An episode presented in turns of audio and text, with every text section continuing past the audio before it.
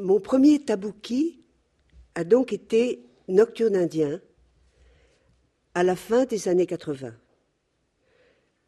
Les circonstances souhaitaient produire un film de Alain Corneau qui souhaitait tourner justement Nocturne indien. Il m'est resté quelques traces de ma première lecture que je donnerai ici. Quand j'ai ouvert le livre, j'ai vu l'exergue et j'ai eu une vague crainte. L'exergue de Maurice Blanchot, les gens qui dorment mal apparaissent toujours plus ou moins coupables. Que font-ils? Ils rendent la nuit présente. Ce n'était pas mon monde, je dors très bien. Et l'idée d'entrer dans un monde où on dormait mal et où la nuit était présente me fit un peu peur. Cette peur fut dissipée par la page suivante, la note liminaire. Dans cette note liminaire, Antonio Tabucchi, qui la signe, établit un distinguo clair entre celui qui écrit le nocturne et celui qui fait le voyage. L'insomnie appartient à qui a écrit le livre, le voyage à qui l'a fait. Le lecteur est aussitôt mis à l'aise par cette confidence, fausse ou vraie? Il y résume le livre, ce nocturne dans lequel on cherche une ombre. L'ombre a pour nom Javier Ravatapinto, l'ami, l'ami qui s'est perdu en Inde. À la page suivante vient un répertoire des lieux évoqués dans ce livre. Alors ce répertoire, suivi par les adresses, est comme un guide pour refaire le voyage. Et euh, la précision de ce, de ce répertoire sera bien sûr celle, enfin, euh, une aide et un guide pour le cinéaste, qui les suivra scrupuleusement. C'est le contraire de l'usage des documents dans cette rentrée littéraire. Cette rentrée littéraire, enfin depuis un certain temps, la littérature utilise le document à tort et à travers, et euh, contrairement, contrairement au fait de l'habiter, qui est la façon de faire d'Antonio Tabucchi. Dès la première phrase, le chauffeur du taxi portait le bouc, une résille sur les cheveux et une petite natte retenue par un ruban blanc. Je me dis que c'était un sikh, parce que mon guide les décrivait exactement ainsi. Dès cette première phrase, on éprouve de l'affection, il n'y a pas d'autre mot, pour le naturel de cette première personne. Le jeu du voyageur, j'y reviendrai. En tout cas, cette juxtaposition crée ce que demande Coleridge à un récit romanesque a momentary suspension of disbelief. On croit tout de suite ce qu'on lit. À Bombay, dans un bar du Taj Mahal, en buvant un, deux gin tonic, le narrateur écrit une longue lettre à Isabelle et lui raconte le début de sa quête en quête de l'ami disparu. En relisant sa lettre, il se rend compte qu'au fond, le récit des événements est destiné à Magda, deux femmes dont nous ne saurons strictement rien. Alors il froisse, il froisse la lettre et la laisse dans un cendrier. Cette indécision quant au destinataire est un des nombreux signes qui annoncent le renversement stupéfiant de la dernière scène à l'Oberoi Hotel à Goa. On se souvient ou pas que là, le narrateur dîne en compagnie d'une jeune femme photographe et lui raconte qu'il écrit un livre. Jeu de l'envers sans aucune brutalité, doucement, au fur et à mesure, le narrateur cesse d'être ce voyageur qui cherchait un ami perdu, dont nous suivions pas à pas, lieu après lieu, la quête, l'enquête. Il devient subrepticement l'autre, celui qu'il cherche et qui ne veut à aucun prix être trouvé. D'où la fin du livre en suspens, car la photographe et le narrateur avaient décidé, n'ayant pas beaucoup d'argent l'un comme l'autre, de payer la moitié de l'addition chacun. Or, quand il se lève et la demande, l'addition a été payée. Maintenant, je ne suis plus une grande débutante dans cette œuvre, mais une lectrice aimante. En relisant Nocturne indien comme je viens de le faire pour ce soir, je suis saisie par le nombre d'indices qui guident, j'allais dire en chrétien, la réversibilité des mérites de l'écrivain et de ses personnages, mais non, disons plutôt, la pluralité de l'être, des doubles et vies et fantômes d'Antonio Tabucchi. La composition de ce nocturne est décidément admirable. Des mouvements, des scènes, par signes furtifs, confortent le mystère sur la première personne. Quelques exemples. L'ami disparu racontait des histoires, explique le voyageur au médecin de l'hôpital. Elle parlait de choses ratées, d'erreurs. On songe à petites équivoques sans importance. À la Theosophical Society de Madras, les allusions à Annie Besant, qui présida cette société et qui fut traduite en portugais par Fernando Pessoa, évidemment, nous guident vers Tabuki en personne. L'hôte théosophe finit par montrer aux voyageurs la dernière lettre qu'il a reçue de Javier Javata Pinto, et dans cette lettre, un aveu, il ne reviendra pas voir l'ami théosophe, pourquoi je suis devenu un oiseau de nuit? Cet indice permettra de trouver l'identité sous laquelle il se cache, Monsieur Nightingale. L'oiseau qui chante la nuit, ne peut-on le comparer à l'insomniaque qui écrit un nocturne? Autre exemple, à la halte surprise de l'autobus qui va vers Goa en pleine nuit, la rencontre d'un garçonnet avec son singe, qui se révèle n'être pas un singe, mais un être humain. Son frère, un prophète Jaïn, qui lit le carman des pèlerins, ou le carman, je ne sais pas prononcer. À la question Qui suis-je? de notre pèlerin, le devin répond Cela n'a pas d'importance. L'apparence visible n'a pas d'importance. Ce qui compte, dit l'enfant devin, c'est l'atman, l'âme. Alors, proteste le voyageur, je voudrais savoir où est mon âme, où est mon atman. Le devin Jain refuse de répondre. Et son frère traduit Toi, tu n'es pas là. Il ne peut pas te dire où tu es. Enfin, dans la bibliothèque de Goa, un cauchemar, un vieillard fou, qui déclare Xavier, Javier n'existe pas, ce n'est qu'un fantôme. L'altérité est partout. Or, c'est toujours le même. De la vaporisation ou de la dissémination du moi. Le mot vaporisation vient de Baudelaire. Tu me donnes un petit peu d'eau? Oui. Voilà, je, voudrais.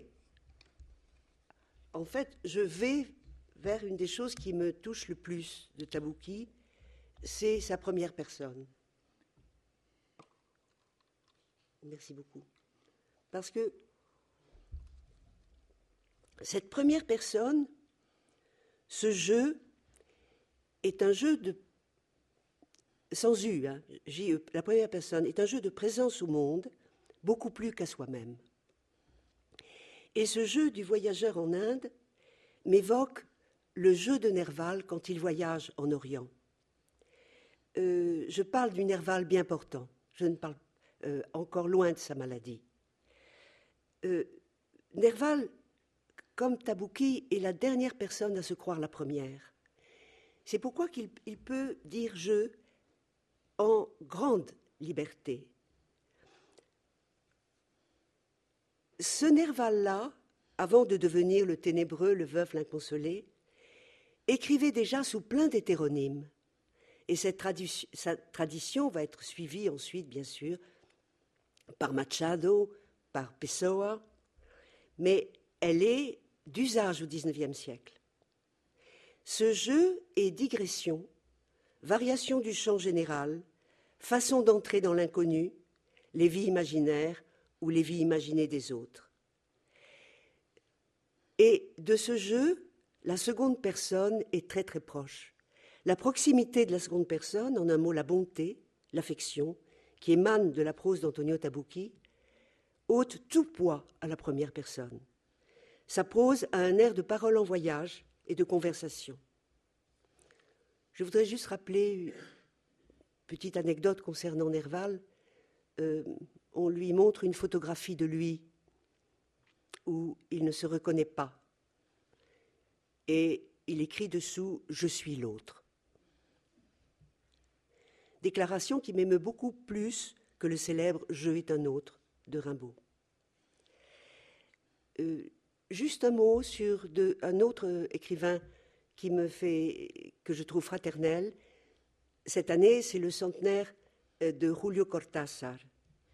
Et l'engagement poétique et politique des deux me, me permettent de citer les noms ensemble. Les retournements de l'être afin de fraterniser avec la terre entière, c'est aussi un des sujets de Cortázar, dans des nouvelles extraordinaires comme Axolotl ou Face au ciel, ou brusquement regardant un axolote dans un aquarium, au bout d'un instant, c'est l'axolote qui voit un visage d'homme. Euh, je, je suis, pour achever ces, quelques, ces quelques remarques, euh, je suis ensuite allé plusieurs fois en Inde. La première fois, euh, dont vous parlera Maurice Bernard, pour le tournage du film d'Alain Corneau. Et euh,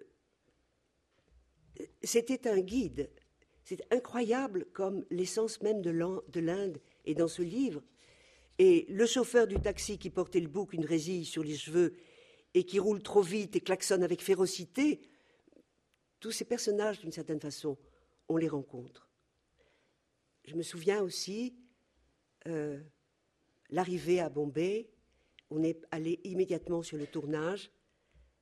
Sur l'île d'Elephanta, on allait vers l'immense Shiva aux trois, visages. Le double du voyageur avait le jeune visage inquiet du comédien Jean-Hugues Anglade. Guidé par le répertoire des lieux évoqués, Alain Corneau a suivi pas à pas, plan à plan, l'arrivée et le séjour du voyageur à Bombay, le voyage de Bombay à Goa, en passant par Madras, à l'exception d'une scène, dans un train justement qui va à Madras.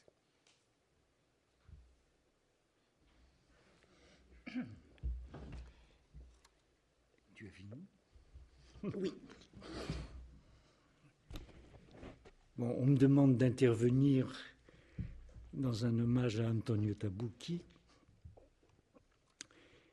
je ne vais évidemment pas vous parler de littérature, mais je vais vous dire quelques mots, quelques souvenirs euh, de ce film d'Alain Corneau euh, que nous avons tourné. Nous sommes dans les années 87-90. Je ne vais pas parler littérature, bien sûr, puisque tout à l'heure, euh, Florence euh, vous en parlera beaucoup mieux que moi. Je vais vous parler un peu. C'est fait. Et je vais vous parler donc de ce fantastique voyage qu'a été ce film. Nous avons euh, été en Inde avec Alain Corneau, d'abord au début pour régler des problèmes de censure, car à l'époque, il y avait eu un, documentaire de Louis Malle qui avait fait un scandale terrible. Et euh, les Indiens furieux ont exercé une censure assez difficile sur tous les tournages qui se, pouvaient se passer en Inde, en particulier un certain nombre d'interdictions, etc. Donc première étape, le scénario, et on a promis un certain nombre de coupures qu'on s'est empressé de ne pas faire d'ailleurs euh, durant le tournage. Euh, mon souvenir d'Antonio Tabucchi, c'est surtout à la fin que je vous en parlerai. nous n'avons pas. Il y avait à l'époque des sociétés qui s'occupaient des, des tournages étrangers en Inde. C'était des véritables sociétés de raquettes absolument épouvantables. Et comme le souci d'Alain euh, était vraiment de euh, se rapprocher le plus possible de ce récit de nocturne indien, nous avons décidé de faire nous-mêmes le casting des collaborateurs du film. Bien nous en a pris d'ailleurs. Donc on s'est installé à l'hôtel. On était venu avec le chef opérateur, Yvan Gélo, je, mes souvenirs sont exacts, et euh, l'équipe du son, Gamet. Et euh, euh, tout le reste de l'équipe, on les a, on a passé des petites annonces, on a eu des relations, etc. Et nous avons engagé des Indiens pour tous les autres postes du film. Et ça a été absolument extraordinaire car ils n'étaient évidemment pas habitués du tout à ce qu'on les reconnaisse, etc. ils ont fait un travail admirable. Et surtout, ils nous ont permis d'aller dans des endroits où personne n'avait jamais été tourné, en particulier euh, la Theosophical Society. Nous avons également recruté que des acteurs indiens. La lumière du film est d'ailleurs tout à fait voulue par Alain qui voulait absolument retrouver l'ambiance, j'allais dire du livre, oui, mais surtout de ce pays. Et je me rappelle de, s'adressant à son chef opérateur en lui disant Je veux les néons baveux de ce pays. nous avons donc tourné euh, ce, film euh, de manière euh, tout à fait artisanale, petit à petit. Euh, très heureux d'ailleurs euh, pendant, tout ce, tournage. Euh, je, veux, dire un mot aussi. Alain, quand on nous a quittés, il me manque beaucoup. Christian Bourgois, le premier éditeur de, d'Antonio Tabucchi, nous a quittés également. C'était un ami très cher. Que vous dire encore sur ce tournage? Une chose très importante. Le scénario avait été écrit par Alain et par Louis Gardel. Euh, nous avons, euh, et ils ont eu cette idée absolument extraordinaire de remplacer la scène dont vous a parlé Florence tout à l'heure du Jain euh, si, dans le. Oui, j'en ai pas parlé de cette scène. C'est la scène dans le train. la scène dans le train, oui, c'est ça. Qui va à Madras. Et alors, ils ont eu l'idée de remplacer cette scène par une scène tirée d'un autre livre de nouvelles, qui sont les petites équivoques sans importance, et qui est l'histoire d'un personnage dans le train qui partage le wagon avec le personnage principal du film qui se fait appeler, lorsqu'on contrôle les, les, passeports, Peter Schlemil, et qui était en fait un ancien euh, déporté, à la recherche de son bourreau, qu'il va retrouver à Madras, et on apprend euh, dans la suite du film qu'en fait il est venu et il l'a assassiné. Euh, quand Tabouki a découvert le film, il nous a dit, écoutez, c'est formidable parce que j'ai hésité très très longtemps à mettre cette nouvelle dans Nocturne indien, donc je suis très heureux qu'elle soit dans le film. Euh, que vous dire d'autre encore euh? Cette nouvelle s'appelle Les trains qui vont à Madras.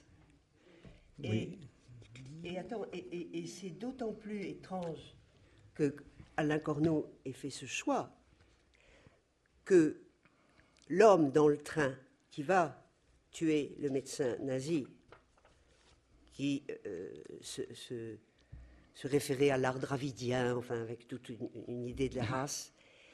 Cet homme a pris pour nom Peter Schlemil. Or, vous vous souvenez que Tabouki résume son livre en disant c'est un, euh, ce nocturne est à la, à la recherche du nombre.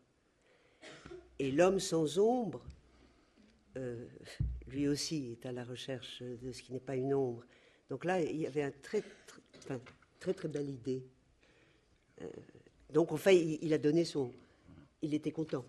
Oui, il était très content de. Vous aviez peur? ce, rapprochement. Non, on n'a pas eu peur parce que il nous a laissé, enfin, il a laissé à Corneau et à Gardel toute liberté, je crois, de.